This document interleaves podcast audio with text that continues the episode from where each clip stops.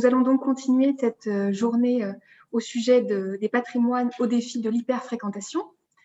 Ce matin, dans la première session, nous avons abordé une définition de l'hyperfréquentation et des risques qu'elle induit, ce qui a bien mis en lumière, je crois, les problématiques de notre sujet. en quelque sorte, on pourrait parler d'une double nature du visiteur. visiteur à la fois onde et et particules. Alors sans entrer dans des détails de physique quantique, je dirais que le visiteur, c'est effectivement euh, euh, à la fois un flux et conçu sous cet angle, euh, c'est une forme de danger pour le patrimoine. En tout cas, ça a des répercussions sur sa conservation. Et puis, c'est aussi une particule, c'est-à-dire c'est une, c'est une personne à qui on a envie d'offrir individuellement, bien sûr, la meilleure expérience possible du patrimoine. Donc, euh, nous allons euh, continuer à explorer ce sujet cet après-midi dans une deuxième session qui justement cherchera à concilier en quelque sorte ces deux aspects du visiteur, euh, donc à travers la gestion des flux et les alternatives à l'hyperfréquentation. Et pour débuter cette, cette session 2, nous allons ouvrir une table ronde sur la gestion des flux. Ce matin, Lionel Arsac nous rappelait que euh, le château de Versailles est le troisième site touristique visité en France. Et eh bien pour, euh, pour cette table ronde, nous allons encore monter un petit peu en puissance, puisqu'il va s'agir du Louvre, qui est donc le deuxième site touristique le plus fréquenté. Et sans plus attendre, je laisse donc la parole à Vincent de Lieuvin et Victoria Gertenbach. Vincent de Lieuvin est conservateur en chef du patrimoine au sein du département des peintures du musée du Louvre, plus particulièrement chargée de peinture italienne du XVIe siècle. Victoria Gartenbach, elle, est architecte scénographe et travaille également au sein du musée du Louvre. C'est à vous. Bonjour à tous. Bonjour. Alors, je vais peut-être euh, commencer euh, avant Victoria euh, et je vais présenter un peu le, projet. Quelques mots aussi pour D'abord, rappeler que euh, remettre un peu euh, les pendules à l'heure, comme on a tendance à dire, euh, ces dernières semaines, peut-être est-ce en lien avec le renouvellement du poste de président-directeur, des critiques ont été faites envers l'exposition Léonard de Vinci, qui aurait été conçue un peu comme une opération avant tout commerciale. C'est une critique qu'on a souvent entendue. et je crois qu'il est important justement de rappeler que le Louvre aurait presque la possibilité de ne pas faire d'exposition. Finalement, les collections permanentes sont euh, ce qui attire le plus euh, le, public. Les collections permanentes sont vraiment la vitrine de l'activité. Du coup, c'est un choix véritablement du, musée, un choix d'une activité qui doit refléter, en fait, qui reflète la grande activité scientifique des, différentes conservations euh, du musée du Louvre. Et évidemment, le Louvre étant un musée possédant des collections permanentes absolument remarquables, notamment de grands maîtres, il serait fort dommage de se priver de faire des expositions concernant ces grands maîtres qui ont toujours des choses à dire aux différentes générations qui se succèdent. Et je dirais même aussi que les différentes générations, chacune, a sans doute un regard un peu différent et une lecture différente de l'œuvre du grand artiste. Donc il est essentiel, je crois qu'il est très important de continuer à faire des expositions consacrées euh, aux grands maîtres, sculpture, peinture, aux grands moments aussi de notre, de notre civilisation. C'est l'un des grands rôles du musée du Louvre. Euh, par ailleurs, ces, projets qu'on pourrait critiquer, voir comme uniquement des blockbusters, euh, donc non seulement sont le fruit d'un travail scientifique, mais aussi comme vertu, peuvent avoir comme vertu, justement par leur succès populaire et par leur succès aussi du coup économique, de financer euh, des projets plus moins aisés, mais tout aussi importants, qui reflètent là aussi la vie du, musée, peuvent être des découvertes pour le grand public, mais qui après a priori attirent un peu moins de monde. Donc ces blockbusters, s'ils sont bien faits, sont tout à fait euh, importants.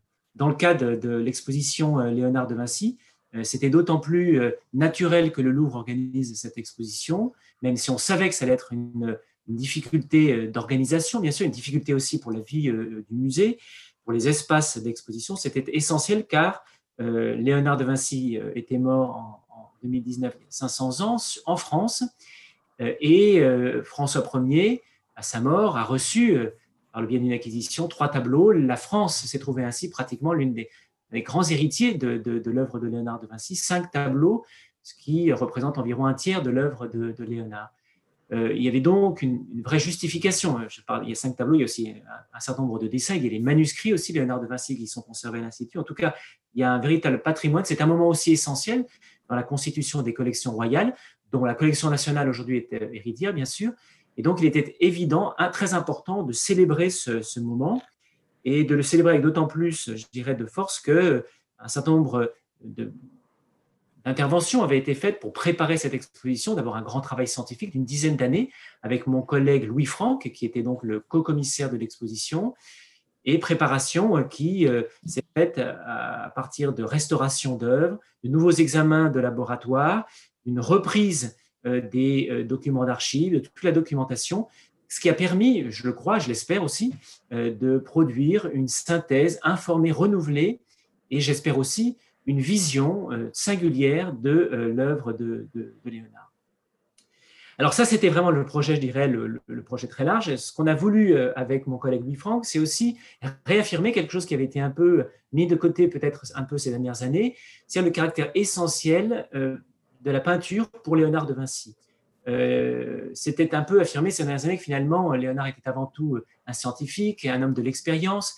Et ce qui l'intéressait davantage, c'était euh, d'une certaine façon une forme de curiosité universelle qui l'aura incité à s'intéresser à différents domaines de la connaissance, la peinture étant l'un de ces domaines, et peut-être pas le plus, le plus important. D'ailleurs, il avait peint très peu. Ce qu'on a voulu au contraire montrer, c'est que la peinture était pour lui la synthèse de toutes ces connaissances, euh, une science divine, et euh, le fait qu'il ait peu peint était plutôt euh, le fait, la conséquence d'une exigence extraordinaire. Et voilà un petit peu l'idée principale portée par l'exposition. Alors l'idée a été de rassembler le maximum de ces peintures. Il y en a aujourd'hui une vingtaine, on, peut dire. le chiffre précis est toujours difficile à calculer parce qu'il y a encore des débats sur, quelques, sur certaines attributions. Sur ces 20, on peut dire, tableaux, certains sont indéplaçables, bien évidemment, la grande peinture murale de la Seine notamment. Et à la fin, nous sommes parvenus à réunir un ensemble assez remarquable de 11 tableaux, d'un grand nombre de dessins, c'est ce qui nous, ce que l'on conserve le plus de Léonard, des manuscrits, en tout 160 œuvres, donc peinture, manuscrits, dessins, sculptures euh, également. Alors évidemment, en dehors de la grande difficulté euh, des préparations scientifiques, il y a eu aussi la difficulté à réunir, la difficulté, euh, l'organisation elle-même de cette réunion physique. Euh, demander à nos collègues de nous prêter généreusement leurs dessins, leurs tableaux, des œuvres extrêmement demandées. du reste, on va y venir avec Victoria, c'est l'une des difficultés. Les dessins Léonard de Vinci ont été très souvent demandés par le passé et euh, rapidement, une exigence s'est faite de la part de plusieurs euh, euh, musées. Nous faisions une exposition qui durait quatre mois et plusieurs nous ont dit qu'ils nous les prêtaient que si on les exposait vraiment à 30 luxe. Le nombre a été tel qu'on s'est finalement décidé à plonger en quelque sorte une grande partie de l'espace d'exposition dans cette atmosphère que certains ont trouvé très sombre, effectivement, de 30 luxe, mais qui était absolument indispensable. Et Victoria vous dira comment on a réussi à justement rendre la chose moins, euh, peut-être moins pénible et moins, moins sombre qu'elle n'y paraît. Puis, deuxième chose sur laquelle je voulais venir, c'est, sur laquelle je voulais revenir, c'est qu'effectivement, la difficulté de ce projet nous a emmené, amené, bien sûr, à avoir une grande souplesse, surtout de la part de, Victoria, qui, qui était l'architecte de cette exposition, souplesse dans l'organisation. Euh, jusqu'au dernier moment, certains tableaux, certains dessins restaient en suspens. Le prêt de ces dessins et de ces tableaux est resté en suspens. Et donc, on a dû avoir plusieurs plans plusieurs solutions euh, jusqu'au même au moment de la, construction euh, architecturale.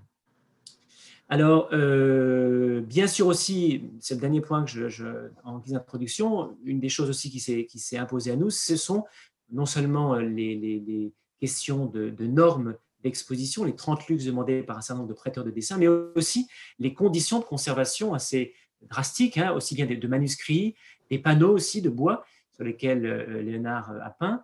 Euh, tout ça faisait qu'il y avait un ensemble de contraintes assez, grand. Et puis, il fallait bien sûr adapter notre récit, notre discours, ce qu'on voulait raconter sur Léonard, dans un espace assez contraint. Victoria va y revenir. Alors, grosso modo, mais c'est Victoria qui va développer le parcours.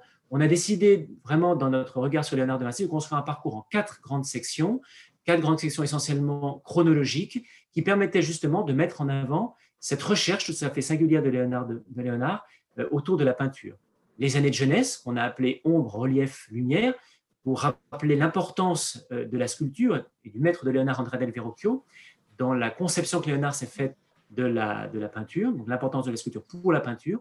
Deuxième section, on a appelé liberté pour justement évoquer ce moment où Léonard décide finalement dans sa pratique graphique et picturale, euh, de laisser davantage place, on pourrait dire, euh, à l'imagination, à une recherche euh, plus libre du mouvement, de la figure, l'ambition étant effectivement de capter à travers cette gestuelle l'action, le mouvement et la complexité du mouvement de la figure humaine. Troisième section consacrée à la science de la peinture, montrer effectivement cette démarche très singulière de Léonard, une peinture assise sur des fondements scientifiques. Et enfin, quatrième section, qui est un peu l'apothéose, l'aboutissement, les dernières années de la vie de Léonard de Vinci, qu'on a appelé tout simplement vie, qui était vraiment l'ambition principale de Léonard.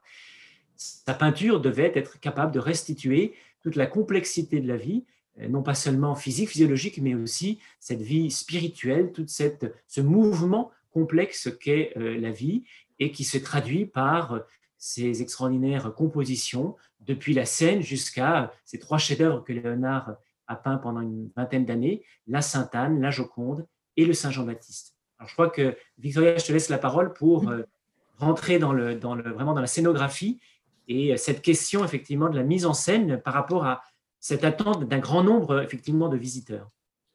Merci, Vincent.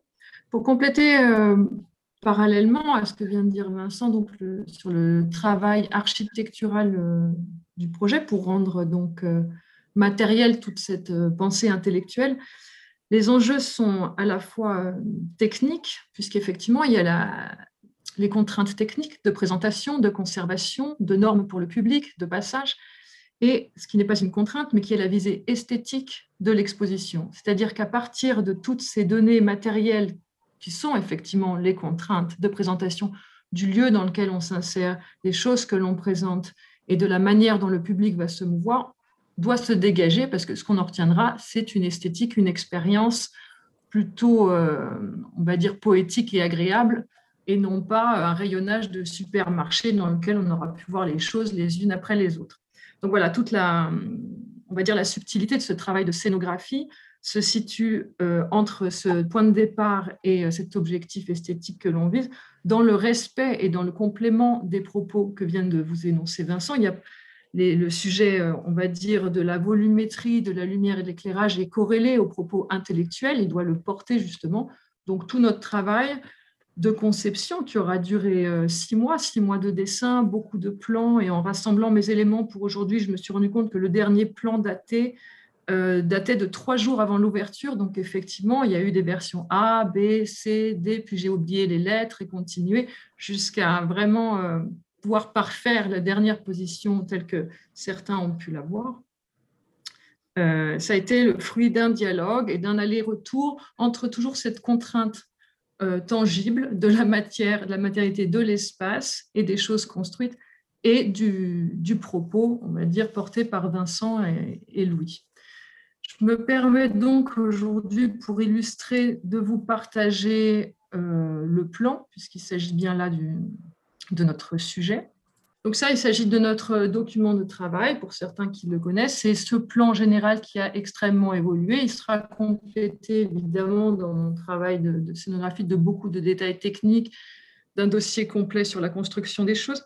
Mais ce plan général me permet déjà de vous montrer les lieux dans lesquels on s'insère. Donc ce lieu, ces espaces, on les appelle le Hall Napoléon, au musée du Louvre, pour ceux qui le connaissent évidemment vous constaterez différentes typologies de hachures, c'est-à-dire des hachures plus larges et des hachures plus foncées. C'est ce qui vous permet de, visualiser l'existant du construit. Quand on parle de scénographie, souvent on se demande qu'est-ce qui a été fait. En fait, le hall Napoléon est comme un grand hangar vide et à chaque exposition, donc il s'agit de 1300 mètres carrés, il est recompartimenté Évidemment, à l'intérieur, ensuite, il y a le mobilier, les couleurs, les lumières. Ce qu'on retient généralement de la scénographie, ça va être ah, les couleurs ou euh, les lumières étaient très bien, mais en réalité, il y a toute une partition de murs qui, euh, ont l'air en fait d'être euh, et constants et qui en réalité changent tout le temps. Par exemple, dans cet espace que je vous montre globalement, vous voyez donc une, une organisation concentrique. Donc là, il s'agit du hall un peu d'entrée, où on trouvera les catalogues, les escaliers d'accès. Et ensuite, l'exposition commence par cette flèche Il s'agit de tout un tour, comme vous pouvez le constater, et puis d'une sortie par cette seconde flèche. Ensuite, les espaces qui sont assez symétriques sont organisés de manière différente. Donc ça, c'est pour vous permettre de bien lire à l'avenir le plan. On rentrera précisément pour illustrer les différentes sections que, vient de vous annoncer Mais c'est important de bien comprendre ce qui est là et la latitude qu'on a en fait de composition. Donc si je vous montre les quatre angles qui sont symétriques, vous constatez des organisations différentes. Et ces organisations sont évidemment euh, le fruit de leur occupation par les œuvres, mais toute la position des œuvres est vue ensemble pendant ces six mois et déplacée. Et aussi cette largesse ou cette étroitesse qui est donnée à la, on va dire au voisinage des œuvres les unes avec les autres, des sections, euh, les vis-à-vis créés, tout ça est vraiment pensé ensemble par rapport aux propos et pour une mise en valeur évidemment des œuvres et une visibilité pour que ce visiteur, euh, cette particule qui a été annoncée tout à l'heure en introduction, puisse aller venir à sa guise et voir le mieux possible les choses, quelles que soient leurs contraintes de présentation, c'est-à-dire une distance, une vitrine, un verre, une euh, luminosité, beaucoup de choses entrent, en compte. Donc, pour euh, illustrer ce qui a été dit précédemment sur les quatre sections, je me permets de vous les localiser pour vous en rendre compte. Donc, 160 œuvres réparties sur les 1300 mètres carrés. Nous avons la première section sur l'ombre, la lumière, le relief qui va jusqu'à ces deux cimaises. Donc, cimaises, ce sont des bras de mur construits que vous voyez foncés. Ensuite, nous attaquons la seconde section sur la question de la liberté, qui va donc prendre cette partie, puis ce couloir, qui est un couloir euh, qui n'est pas un couloir, mais étant donné qu'il a une, euh, on va dire, une géométrie longue et étroite, on l'appelle souvent le couloir, mais qui est un passage obligatoire pour accéder à la deuxième partie de l'exposition la deuxième partie de l'espace, je veux dire. Donc, un, deux, trois, la question de la science et des études de Léonard qui sont là sur le plan, si vous vous orientez, il s'agit de tables, en fait, de longues tables représentées qu'on verra en volume plus tard. Et ensuite, la quatrième section qui est ici. Donc, vous voyez qu'elles ont des surfaces différentes, ces sections. Et pourtant, en regardant les œuvres tout à l'heure, la première section, qui apparaît très, très large, comporte 27 œuvres dans l'exposition les secondes, la troisième et la quatrième, respectivement 42, 45 et 46, c'est-à-dire presque le double. Donc en fait, là déjà, il y a un premier choix scénographique par rapport à la question du flux, la question de l'accueil du public. D'expérience, il a toujours été euh, constaté que l'attention du public est extrêmement forte au début de l'exposition. Le public, le visiteur est nous tous, j'imagine, nous attendons avec impatience l'ouverture de ces portes, d'accéder à l'entrée de l'exposition, et c'est là où l'attention est à son comble. On arrive, le temps se ralentit, et on a envie de perdre aucune miette du texte, des œuvres qu'on voit. Donc finalement, les plus gros attroupements se situent toujours dès l'entrée de l'exposition. Il y a une question, en fait, dans le parcours du visiteur, on va dire c'est une moyenne de parcours, d'un rythme assez universel, c'est-à-dire une grande euh, tranquillité au début, puis après, le rythme de chacun va s'instaurer, les déplacements aussi. Ce qui fait que voilà, pour cette première partie, et aussi pour son effet bien sûr spectaculaire, puisque se situe autour de la plus grande œuvre de l'exposition en termes de volume. Moi, je parle toujours en termes de volume, je ne donne pas de valeur aux choses, mais donc l'ensemble sculptural de Verrocchio fait partie des plus, grandes, des plus grands objets présentés avec le tableau de la scène qui se trouvera, vous voyez, dans la troisième section donc euh, occupe le premier espace et permet comme ça d'accueillir généreusement un public prêt à être attentif et à, et à se préparer à cette grande, grande exposition. Ensuite, voilà, les, parties suivantes sont un peu plus compartimentées. Elles permettent de dérouler le propos de manière, euh, voilà, par différents petits ensembles. Ce ne sont pas des petits ensembles, mais ce sont plusieurs thématiques progressives. Donc là, il s'agit non pas des titres forcément de, Vincent et Louis, mais ce sont mes propres repères sur le plan pour savoir quelles sont les, œuvres présentées. Là, vous voyez, on atteint la, deuxième section, la section sur l'adoration des mages. Dans, ces espaces qui sont en pointillés, qui sont au nombre de quatre dans l'exposition, il s'agit de hauteurs qui sont physiquement plus, plus grande dans le, dans le hall Napoléon, ce qui nous permet toujours de créer un petit effet comme ça de volume, d'agrandissement de l'espace. Donc, par exemple, cette deuxième grande hauteur, la première ayant accueilli l'ensemble sculptural, la deuxième va accueillir voilà, les premiers, on va dire, monuments de la peinture de Léonard, qui sont la Vierge au Rocher, euh, la Belle Ferronnière. Euh. donc, euh, vous voyez un nombre en proportion, en réalité, par rapport aux espaces, c'est immense de présenter cinq, six tableaux sur ces murs. je reviens sur la question des cotes puisque je les vois. Vous voyez que l'entrée, on est à 6 mètres de passage. Il faut savoir que dans un établissement public, un minimum généralement de passage, c'est 1 mètre 80. 1 mètre 80, c'est la norme pour pouvoir évacuer en cas de, voilà, de flux, de danger, d'évacuation du public. Donc généralement, on est sur 1 mètre 80. Au Louvre, par expérience, on est souvent à 4 unités de passage, c'est-à-dire 2 mètres 20, 2 mètres 40, pour se donner du confort. Là, pour l'exposition Léonard, Évidemment, ça paraît, euh, puisque c'est le sujet d'aujourd'hui, ça paraît évident, mais le plus grand enjeu, c'était d'accueillir énormément de public pour un sujet qui va attirer des foules et à peu près sur toutes les œuvres. Ce n'est pas comme une exposition où on va avoir une dizaine de, chefs-d'œuvre connus où les gens vont se concentrer et le reste vont être des découvertes ou de la curiosité. Là, on est vraiment sur 160 œuvres qui amènent chacune une réflexion et qui vont plaire à tous. Donc, on est vraiment dans... Euh, c'est pour ça que la question du blockbuster est là, c'est-à-dire euh, besoin de donner de l'espace et de l'attention à toutes les parties de cette exposition. Donc, pour revenir à la troisième partie, c'est la partie atelier, où là, on a effectivement l'endroit, je pense, le plus concentré en termes d'œuvres, puisqu'il s'agit des dessins et des manuscrits qui ont permis à l'artiste, en fait, euh, qui illustrent le travail de recherche scientifique de l'artiste autour de la peinture, qu'on a traité comme un atelier. Et donc, de manière volontaire, c'est un endroit très dense. Ça peut être une des salles qui a été critiquée aussi pour ceux qui avaient envie de porter leur attention sur chaque élément, parce qu'il s'agissait de grandes tables, il fallait tourner autour.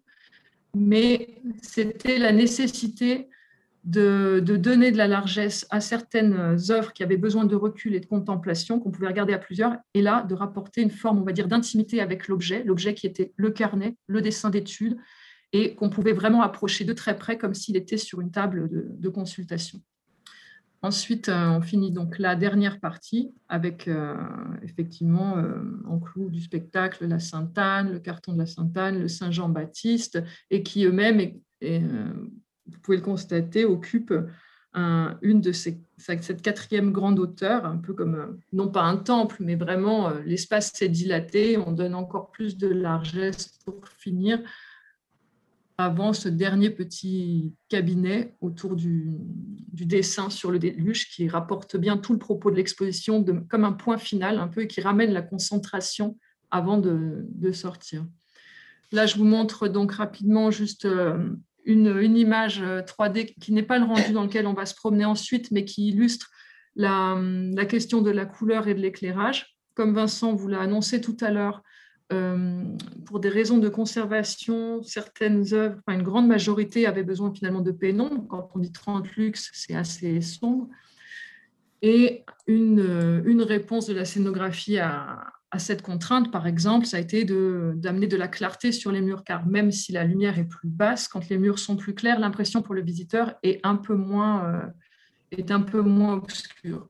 En revanche, la question de l'obscur et du clair, qui est aussi un des sujets importants et transversal dans la démonstration euh, du travail de Léonard de Vinci, a été utilisée esthétiquement dans la, scénographie, comme vous voyez, comme une progression c'est-à-dire rentrer dans un espace plus sombre après toute la lumière que l'œil a perçue à l'extérieur. Et dans cette entrée du hall Napoléon qui est très minérale, très claire, très éclairée, permet déjà de ramener cette concentration, donc de ramener cette intimité, un peu comme au théâtre, c'est comme des coulisses un peu, le visiteur rentre et rentrer dans une pénombre, ça reconcentre, tout le monde naturellement va parler moins fort, et l'esprit, comme ça, est obligé de, se, déjà de s'adapter un peu à la luminosité et de porter son intention précisément sur quelque chose, avec cette sorte d'hémicycle qui lance le, qui lance le visiteur, on va dire, dans, dans l'exposition autour, autour de Verrocchio. Donc là, on rentre dans un espace plus sombre, mais large, avec un repère lumineux qui sont les œuvres de Léonard de,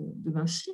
Et ensuite, dans la progression de la palette, au fur et à mesure, vous voyez qu'on est clair, qu'on est clair pour finir à nouveau sur une clarté qui va nous ramener et nous repréparer à la sortie de l'exposition. Donc cette espèce de, jeu lumineux, il est important. Il ne faut pas jouer sur des contrastes non plus qui sont fatigants à l'œil, c'est-à-dire on ne passe pas du noir au clair, etc. Mais euh, de jouer, en tout cas dans les rythmes, dans l'espace et dans la, perception de la lumière et de la clarté, ça, ça joue aussi sur cette perception euh, du parcours et cette perception, sur cette euh, expérience, on va dire, esthétique. Je vais arrêter ce partage d'écran pour vous montrer donc le modèle 3D du logiciel SketchUp, pour ceux qui le connaissent, qui est un peu notre, notre maquette d'études à nous et qui nous permet de dialoguer. Donc évidemment, on est sur quelque chose de moins réaliste, mais ça nous permet toujours de travailler un petit peu les, points de vue et surtout de faire comprendre et de communiquer euh, les attentions volumétriques, parce qu'on peut en parler beaucoup, mais c'est vrai que la 3D euh, a quand même cette vocation de montrer les choses. Donc, il s'agit toujours du même, du même plan, je vous ai montré trois fois la même chose donc sur des médias différents, c'est-à-dire AutoCAD pour ce qui est du, dessin technique, euh, AutoCAD 3D pour le rendu esthétique et euh, SketchUp pour le travail en maquette qui est aussi plus ergonomique en présentation. Et là, je vous propose euh, une petite visite virtuelle de l'exposition. Donc là, nous arrivons sur le titre. Le premier saut dans l'espace va passer à travers les murs. J'en suis désolée, j'espère que la, présentation était assez claire. Et voilà, donc Vincent, n'hésite pas à intervenir si tu veux compléter la, présentation du parcours. Donc nous rentrons sur ces sculptures de Verrocchio, dont je ne me souviens plus de la hauteur, mais on dépassait les... Donc là, vous avez donc scénographiquement ces cimaises en courbe qui permettaient de présenter les draperies. Donc, après euh, discussion, nous en étions à 12, 13, 13 draperies peut-être de présenter dans un espace qui est, très, très grand, mais qui permet justement, euh, qui permet justement un accueil confortable euh, à chacun et de jouer sur cet hémicycle. Ça donne le mouvement de visite aussi, puisque vous l'avez vu sur le plan général, une fois rentré, le visiteur doit effectivement faire un demi-tour pour rentrer dans l'exposition. Donc ça, c'était un des jeux et ça nous permettait aussi, pour faire le parallèle avec l'intention poétique, de présenter le maître en son sens, un peu comme le modèle, et qui était l'origine, enfin en tout cas, qui était à l'origine des études de Léonard de Vinci et les études du, disciple autour. Donc là, comme vous pouvez le constater, le, le parcours est régulièrement ponctué d'éléments centraux qui donnent quand même une perspective et un, un objectif enfin, qui attire l'œil et qui guide, qui ponctue le, parcours. En revanche, il n'y en a pas trop puisqu'on ne peut pas non plus générer des obstacles sur toute la, circulation, justement à cause de la, du succès de cette exposition. Donc là, il s'agit par exemple d'une première transition entre la première et la seconde partie, encadrée avec les deux dessins de part et d'autre, et ce dessin recto-verso qui est présenté en son centre. Donc déjà, là, on a une, vue de ce que peut être une transition sans marquer une fermeture complète, c'est-à-dire qu'il n'y a pas de linteau en partie haute, on n'a pas mis de porte, mais on passe de l'un à l'autre en passant de chaque côté de, cette, euh, de ces vantaux. La première peinture attribuée à Léonard de l'exposition, donc euh, qui, était, qui intervient euh, déjà quasiment au niveau de la deuxième grande hauteur. Donc c'est pour ça aussi qu'il fallait dérouler tout le, toutes les œuvres précédemment avec un rythme euh, un peu plus lâche, si j'ose dire, pour arriver ensuite à la deuxième grande hauteur où on présenter les, les monuments, entre guillemets. C'est-à-dire que ces grandes hauteurs dans le hall Napoléon permettent une présentation particulière. Donc, en fait, ce qui relie la manière dont le, parcours est séquencé entre, puisqu'il répond quand même à une, organisation chronologique, a une certaine importance. C'est-à-dire qu'il faut jouer pour ne pas avoir des trop de vide ni trop de, plein. Il y a toute une question de la, densité de la présentation des œuvres importante à dérouler. Donc ici, c'est la section sur l'adoration des, mages. Et là, première grande hauteur avec, voilà, comme vous pouvez le voir, une sorte de, salle assez lâche. Évidemment, sans visiteurs, ça paraît très vide. Pour ceux qui ont pu la voir, au contraire, c'était très dense. D'ailleurs, tout ce que j'entends généralement, c'est oui, c'était très bien, mais qu'est-ce qu'il y avait comme monde? Et pourtant, j'aimerais le, crier sur tous les tours, on n'a jamais fait aussi large que euh, pour cette exposition. Là, par exemple, pour vous situer, on se retrouve derrière la simèse de titre, c'est-à-dire qu'on est dans ce qu'on a appelé, ce que j'ai appelé le couloir au début, qui est en fait cet étroit passage que le, public doit euh, arpenter pour passer à la suite du hall Napoléon. Donc, il y a un passage obligé. J'en profite pour faire une pause sur cette série de portraits qui, euh, de la cour de, Milan, qui ont eu pour nous une particularité, on va dire, technique et qui a donné cette solution esthétique aussi.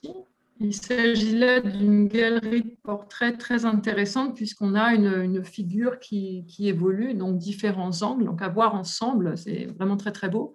En revanche, sur ces sept œuvres, nous avions à peu près sept prêteurs différents, si je ne me, trompe pas, et sept contraintes de, présentation très importantes. Ce qu'on appelle une contrainte de présentation, ça peut être un, climat différent, donc une machine pour générer le climat, ou alors euh, des éléments qui vont gérer le climat de manière passive. Ça peut être des mises sous alarme différentes, puisque tout est sous alarme, mais il existe beaucoup de typologies d'alarme. Des questions de matériaux aussi, c'est-à-dire des fonds de CIMES qui peuvent être du médium, du forex, ou une quantité d'exigences différentes en fonction euh, des préconisations de conservation. Donc là, finalement, chaque œuvre et dans, son propre, euh, dans sa propre vitrine, dans son propre climat, avec ses propres matériaux, et sous, sous l'aspect d'une présentation identique et, euh, et, harmonieuse, on a en réalité énormément de, de logistique très différente, de trappes en partie haute, en partie basse, à l'arrière, et ça nous permet comme ça de, respecter euh, la particularité de chacun en le replaçant dans son ensemble. Le, choix ensuite d'avoir des verres qui ne s'arrêtent pas juste au cadre, mais qui descendent jusqu'au sol, c'est aussi pour donner la, largesse de, présentation. Il s'agit d'un portrait, mais on pourrait presque imaginer en pied ou la personne assise. Donc voilà, ça donne aussi une accessibilité à la visibilité pour ceux pour les différentes tailles de, personnes, tout simplement, et le nombre de gens qui vont les regarder en même temps. Donc là, on arrive, vous voyez, euh, au fond, dans la partie que j'ai appelée l'atelier, mais qui, donc, euh, qui regroupe les œuvres d'études de Léonard de Vinci. Donc, il s'agissait de, effectivement de tables. Sur ces tables, nous avions des manuscrits, euh, des dessins sur pont incliné, un peu comme une table à dessin d'architecte. La question par rapport au flux de l'orientation de ces tables, vous le voyez, qui se retrouve transversale au parcours, a été vraiment étudiée ensemble. On les a mis une fois dans le même sens, c'est-à-dire on arrivait entre les tables ou euh, en perpendiculaire, on arrivait contre. À un moment donné, je me suis dit, est-ce que je les mets dans le même sens que la, table de la scène pour jouer une sorte de, mise en abîme? Et finalement, avec euh, Louis Franck et, Vincent de Lieuvin, il a été retenu de placer ces tables perpendiculaires au tableau de manière à ce que lors de l'étude des différents documents, avec tous ces petits dessins très, très techniques, très, très petits, très précis, euh, on pouvait, en levant les yeux, avoir toujours un, regard sur cette euh, copie de la scène qui est en fait une belle représentation et synthèse de tout ce travail de, scientifique autour de la, de la peinture. Donc là, nous rentrons dans la suite, la troisième partie. Je laisse défiler un petit peu le, parcours. Là, on est dans une représentation plus classique. À ce moment-là, en fait, la visite est généralement plus libre. Il est plus difficile de savoir euh, quelle est la, densité de personnes qui vont passer par ces espaces parce que beaucoup se seront attardés sur les, tables. Certains auront vraiment eu envie de passer beaucoup de temps à regarder les manuscrits de Léonard de Vinci. Euh, qui n'intéressent pas toutes les mêmes types de personnes. D'autres vont continuer la visite, seront plus intéressés par les, des différentes sculptures. Là, vous voyez dans cet axe cette toute petite œuvre qui est la Scapigliata, qui est magnifique mm, et petite à la fois géométriquement. Donc, tout l'enjeu est là aussi de la proportion, c'est-à-dire ramener l'attention sur cette œuvre qui n'est pas très grande, donc qui est dans l'axe, dans cette grande vitrine aussi, et finir sur la dernière, dernière grande hauteur, je vous avais annoncé tout à l'heure, là, on a un espace très, très large. Vous voyez une œuvre par mur, le Saint-Jean-Baptiste, la Sainte-Anne, le carton de la Sainte-Anne sur les cimaises au revers, donc l'évocation du Salvator Mundi.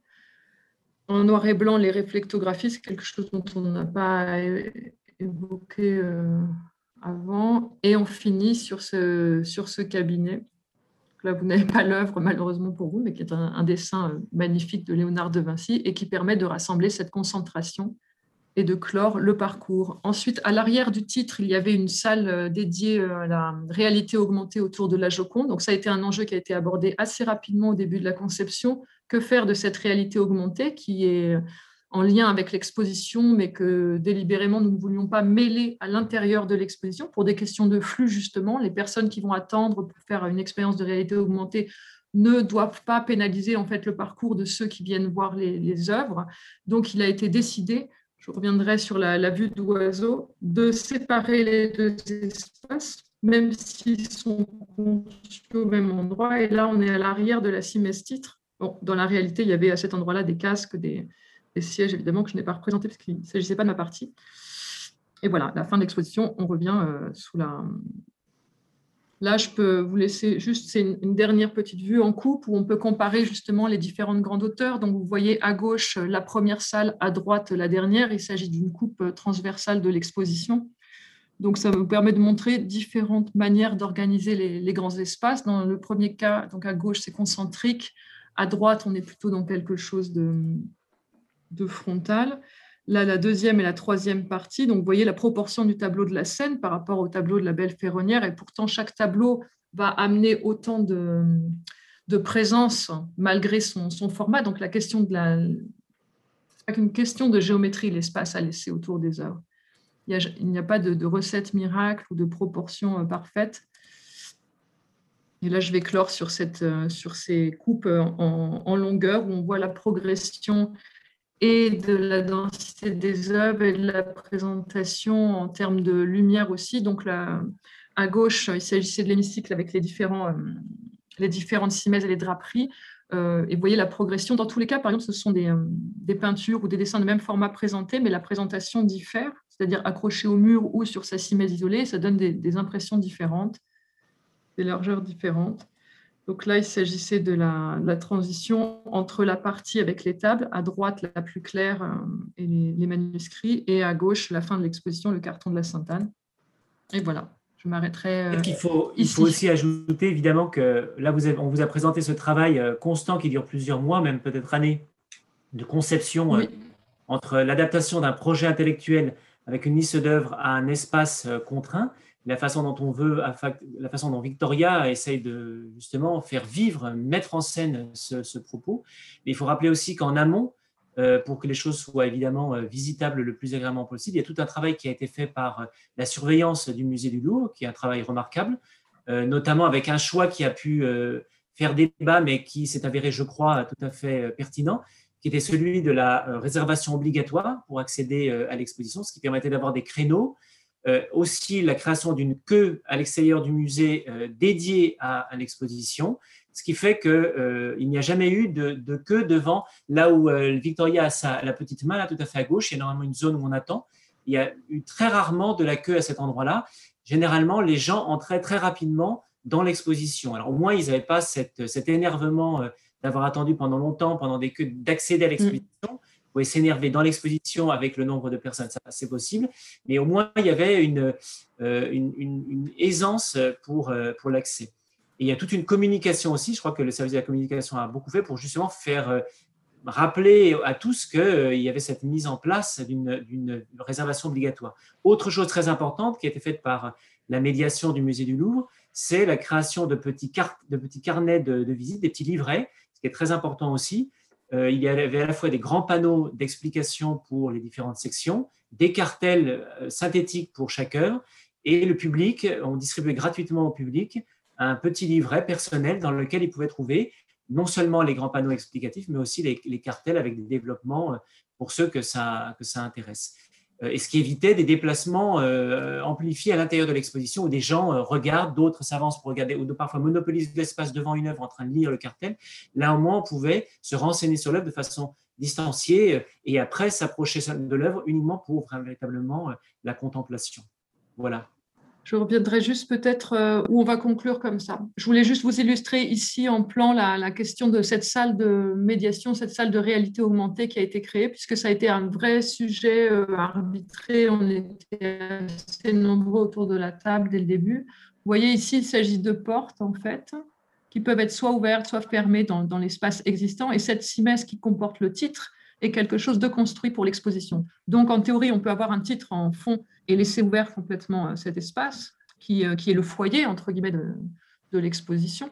Là, on a décidé justement d'avancer cette simesse de titre et de créer un, un, espace particulier pour la réalité augmentée, ce qui fait que le, flux de visiteurs devant attendre pour, euh, pour vivre cette expérience était dans cette partie de l'espace, laissant libre en fait l'entrée et le, et le parcours de l'exposition. C'était vraiment voilà, dans certains cas, il est important de désolidariser, en fait, de compartimenter l'expérience de manière à ne pas générer de, on pourrait dire, de zones d'étranglement ou d'attroupement particulier en plus du succès déjà de chaque, chaque œuvre à regarder.